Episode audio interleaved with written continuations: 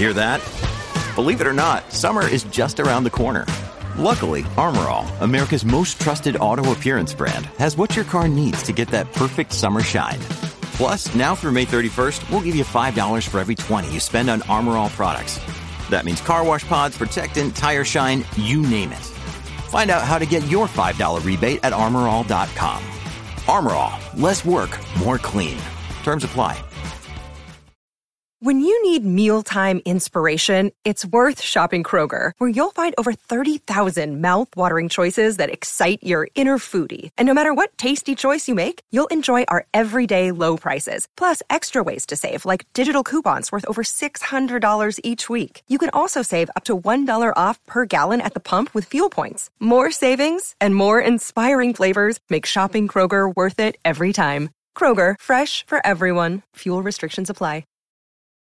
From sponsoring cultural events to partnering on community projects, creating youth programs to supporting first responders, at MidAmerican Energy, caring about our community goes beyond keeping the lights on. It's about being obsessively relentlessly at your service. Learn more at midamericanenergy.com slash social.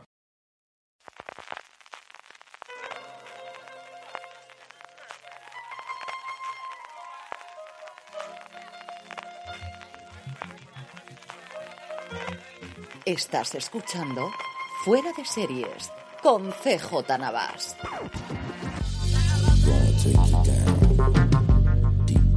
Bienvenidos a Streaming, el programa diario de Fuera de Series en el que un servidor, CJ Navas, te trae las principales noticias, estrenos, trailers y muchas cosas más del mundo de las series de televisión. Edición del martes 26 de julio, vamos a hallar con ello. Voy a contaros las cinco cosas que me han, me han gustado del mundo de las series de la pasada Comic Con, un montón de estrenos que tenemos hoy. Pero antes de todo eso, permitidme que dé las gracias a nuestro patrocinador de hoy, que es Aquarius. ¿Se te ocurre un plan mejor para este verano que recuperar tus planes y tus sueños? Pues retómalos con Aquarius porque puedes ganar 250 euros cada día y un gran premio final de 100.000 euros brutos. Sí, sí, 100.000 euros brutos. Participar es tan fácil como tomarte un Aquarius. Solo tienes que entrar en somosdeaquarius.es y jugar formando verbos que empiecen con re. Reinténtalo las veces que quieras porque cada envase es una oportunidad de participar y ganar. Recupera eso que te mueve con Aquarius. Como os decía al principio, vamos con la resaca de la Comic Con y las cinco cosas que a mí más me ha gustado del mundo de las series. Dejamos al margen todo lo anunciado en el mundo de los cómics, que hubo cosas interesantes, en el mundo de las películas, especialmente de Marvel, con esa planificación hasta el 2025 y esa fase 6 que terminaría con las dos películas de los Vengadores. Dejamos aparte el tráiler de Dragones y Mazmorras, que me gustó mucho más de lo que yo esperaba. Es una película que no tenía para nada en el radar y yo nunca he sido un gran jugador de Dragones y Mazmorras. He jugado muchísimo rol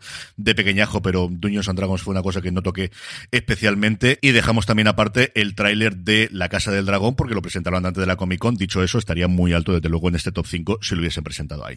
Así que una vez hechas estas precisiones, vamos con mi top 5 de las cosas de la Comic Con. El 5, la renovación por una cuarta temporada de Para toda la humanidad, no por menos esperada, más deseadas. La serie está en un punto absolutamente dulce, desde luego desde la segunda temporada y la primera yo creo que con el paso del tiempo cada día la valoramos más. Apple fue la primera vez que se presentaba en la Comic Con a, a contar cosas. Desgraciadamente no tuvimos adelanto de separación, que están rodando ya la segunda temporada. Sí tuvimos un pequeño teaser de Mythic Quest, que la verdad es que me gustó bastante, pero quizás no tanto como la confirmación de la renovación, como os digo, por otro lado, también totalmente esperada de para toda la humanidad. Si no la estáis viendo, vale muchísimo la pena. Quedan tres episodios de esta tercera temporada y os podéis sumar perfectamente a ella. La cuarta, el tráiler de entrevista con el vampiro. Evidentemente las grandes noticias de AMC es todo lo que se está haciendo alrededor del universo de los zombies, de The Walking Dead, con esa vuelta de Ricky Michonne en lo que originalmente iba a ser una película y ahora se ha convertido en una miniserie de seis episodios.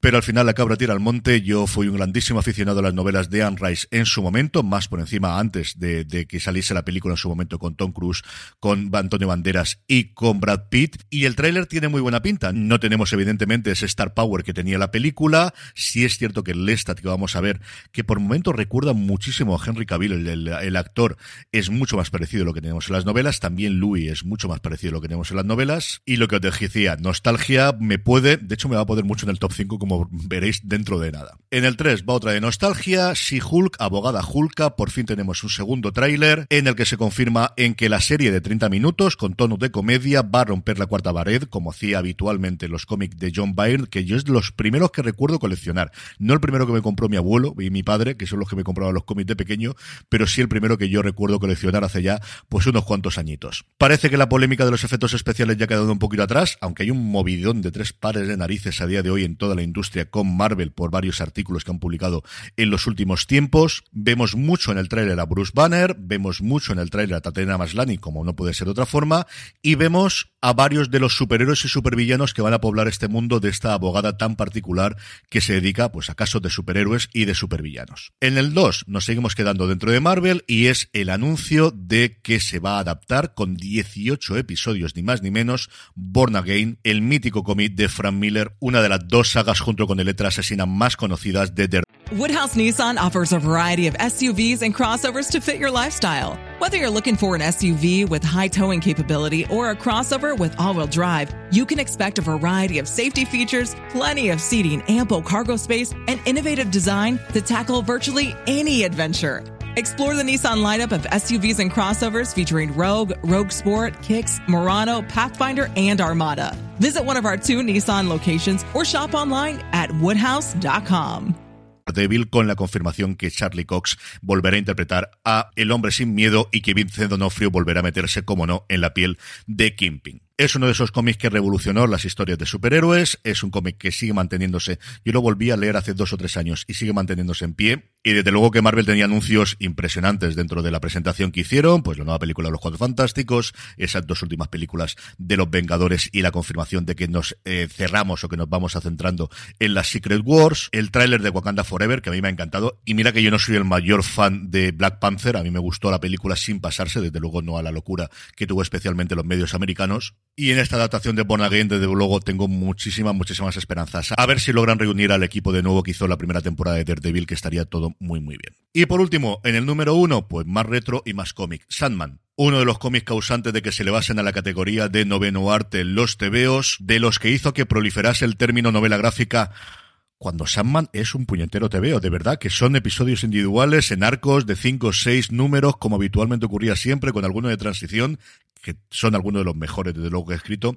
En fin, la obra inmortal de Neil Gaiman, con tantísimos dibujantes, con esas portadas de McKean, que se estrena dentro de nada en agosto, es la primera de las grandes series que nos llegan a esta oleada de fantasía, ciencia ficción y otras hierbas en los próximos dos meses, y que tiene una pinta sencillamente espectacular. Por cierto, si el tráiler os ha sabido a poco, tenéis un comentario de Gaiman de veintitantos minutos que ha hecho en exclusiva para Vanity Fair en YouTube, y también IGN tiene ya el adelanto de dos escenas, una con Lucifer, con Gwendolyn Christie, cuando Morfeo va en busca de su casco, y otro con su hermana muerte. Yo estoy volviendo a releer los tebeos, yo que sé, por quinta, sexta, séptima, yo que sé, por cuánta vez tengo muchísimas ganas de ver esta gran superproducción de Netflix que nos llegue ya. De todo esto tenéis los trailers en YouTube. A ver si esta tarde saco un rato y podemos comentarlos todos en Twitch, twitch.tv barra fuera de series. Así que vamos con los estrenos. Ayer se estrenó El Limpiador en Movistar Plus, esta comedia británica de un limpiador de escenas de crimen. Una vez que se ha producido el crimen y se levanta el cadáver, pues la persona, alguien tiene que hacer eso. Y a la persona que va a limpiarlo,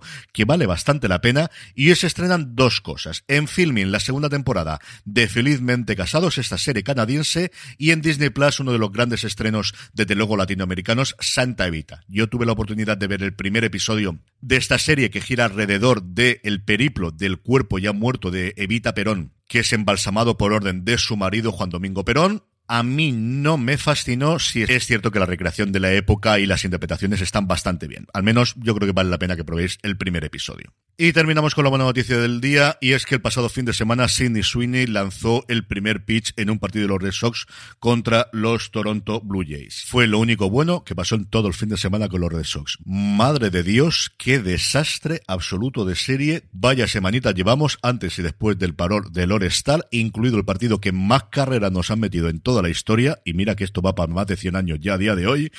En fin, que al menos la buena de Sidney Sweeney, que parece que se lo pasó muy bien y tuvo a bien compartir varias fotos en Instagram, pues lanzó el primer pitch y siempre es una alegría saber que la doble nominada a los Emmy, por sus dos interpretaciones tanto en Euphoria como en Wild Lotus, es aficionado a los Red Sox, aunque este no sea el mejor año. Con esto terminamos por hoy. Mi agradecimiento de nuevo a Aquarios por patrocinar el programa. Pasaros por somosdeacuarios.es y ya sabéis, 250 euros al día y un gran premio final de 100.000 euros brutos.